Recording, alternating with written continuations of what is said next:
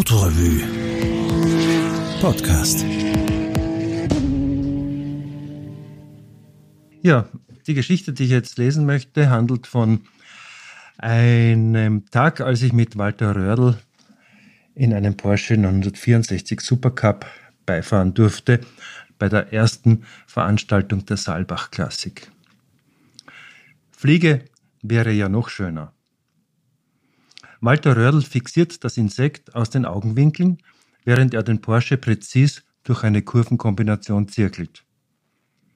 Völlig ansatzlos knallt seine große flache Hand auf den rechten Schenkel. Patsch!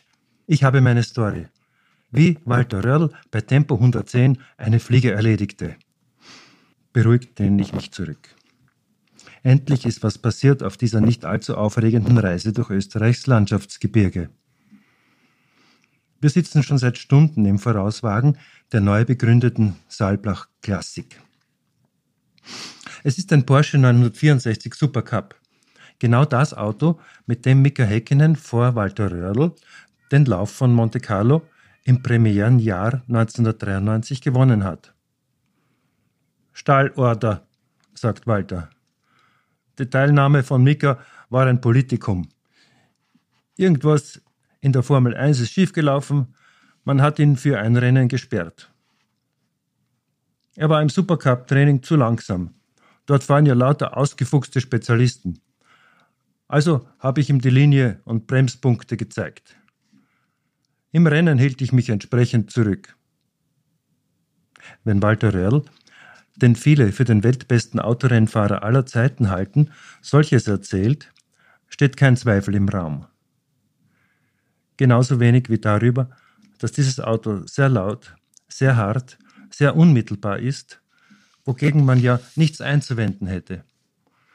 Aber sie haben das Auto direkt aus dem Porsche Museum geholt, wo es jetzt jahrzehntelang stand. Was haben sie getan?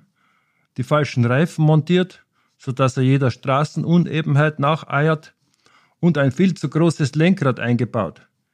Jetzt habe ich wegen dem engen Scheunensitz keinen Platz für die Haxen.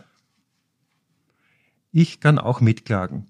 Immerhin ist mein Hosenträgergurt beim Anlegen in seine Einzelteile zerfallen. Wir reden im Einklang wenig. Immerhin ist eine vorgegebene Strecke abzufahren laut Roadbook.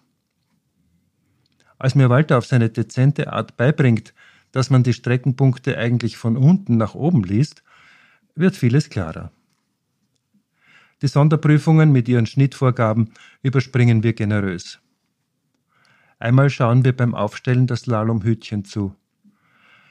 Ein mitreißender Motorsport, dieses Gleichmäßigkeitsfahren, entfährt es dem Walter sarkastisch.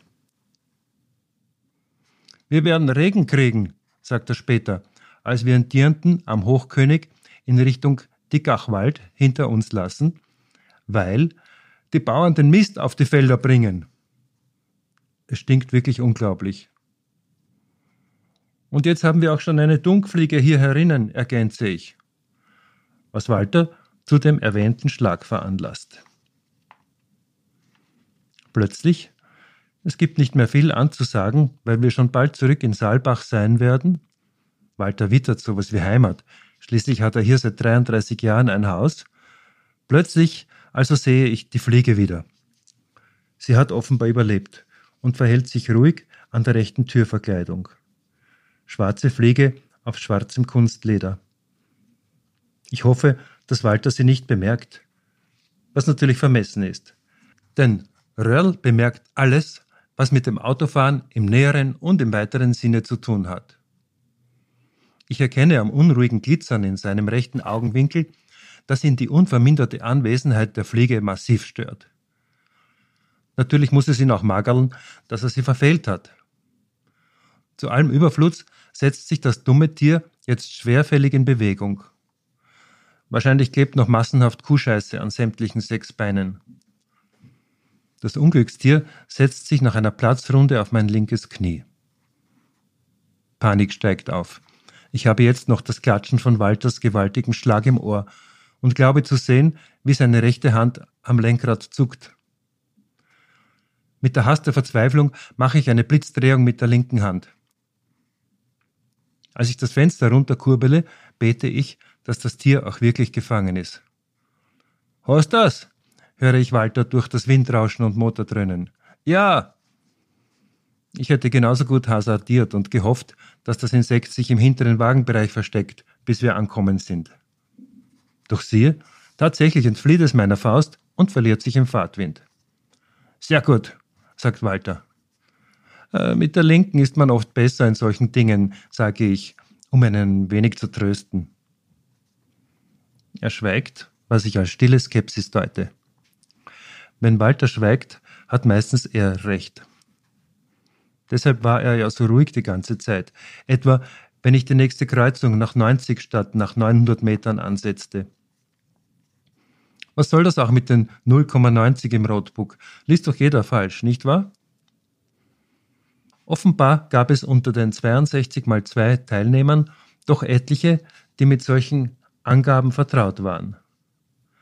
Man fährt auch keinen millionenschweren Bugatti, Bentley oder SSK, um dann zwischen Gmünd, Kärnten und Großarl herumzuirren. Walter Zipser, Journalist und Formel 1 Intimus, und Hannes Fürstauer, einst Generalsekretär der Skiweltmeisterschaft in Saalbach-Hinterklemm, waren die Urheber und Organisatoren der Saalbach Klassik.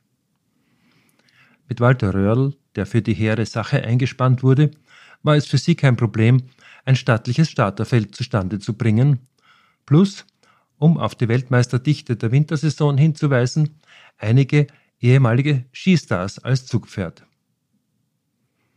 Porsche hatte sein Museum gelüftet und ein paar 356er an den Start gebracht für Annemarie Moser-Pröll, Marc Girardelli, Stefan Eberharter. Eberharter darf sogar ein Porsche 356 Gendarmerie Auto fahren, mit Sirene und Blaulicht, wovon er ausgiebig Gebrauch macht. Auch Christian Geistdörfer. Geistdörfer, schnell dich an! Also Walters höchst erfolgreicher Co-Pilot, machte in einem Mercedes 280 SL mit. Wir haben eigentlich auch nie viel geredet, erklärt Walter den Anwesenden bei einer Kaffee- und Kuchenpause. Als sich Geistdörfer beim Aufbruch noch kurz zu Walter ins Auto hereinbeugt und sich halblaut nach dem Befinden von Monika, Walters Frau, nach einem bösen Sturz erkundet, merke ich, wie Worte am innig die beiden miteinander auskommen, nach allem, was sie zusammen durchgestanden haben.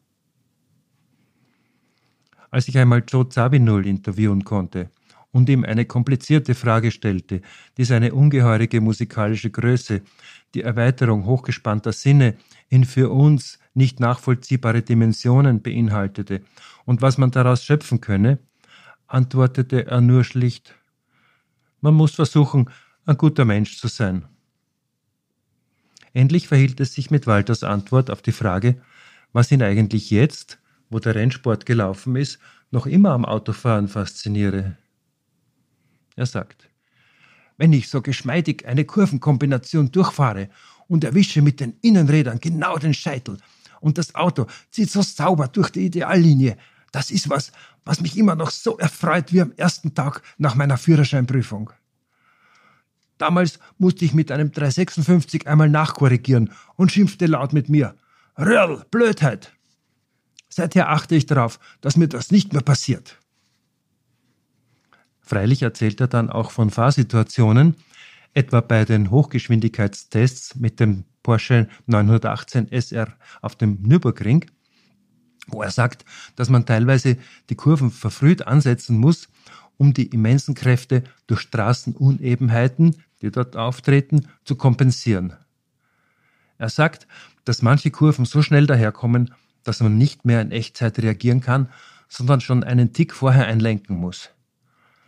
Es geht alles so unvorstellbar schnell. Das Mentale wird das Problem sein, meint er über die Zukunft des Rennsports. Und ich bin den Ring sicher schon tausendmal gefahren, aber es ist jede Runde immer wieder von neuem spannend. Hier bei unserer Kaffeefahrt ist es erfrischend zu sehen, wie korrekt und zügig Walter fährt und wie er beim Überholen sich nicht mit 95-prozentiger Sicht in den Gegenverkehr zufrieden gibt, sondern abwartend bleibt, was zweimal belohnt wird. Und schon wieder sitzt einer im letzten Winkel. Das glaubst nicht. Ich sehe mit Vergnügen, wie Walter mit dem Innenfuß bremst und nach außen hin Zwischengas gibt. Damit erleichtere ich der Synchronisation die Arbeit. Der Wagen biegt mit seiner 3,8 Liter Maschine, Fünfganggetriebe, Rennkupplung und Sperrdifferential nur 1120 Kilogramm, die von 275 PS bis zu Tempo 270 beschleunigt werden können. Da schau, nur 2500 Kilometer auf dem Tacho. Ist halt die meiste Zeit herumgestanden im Museum.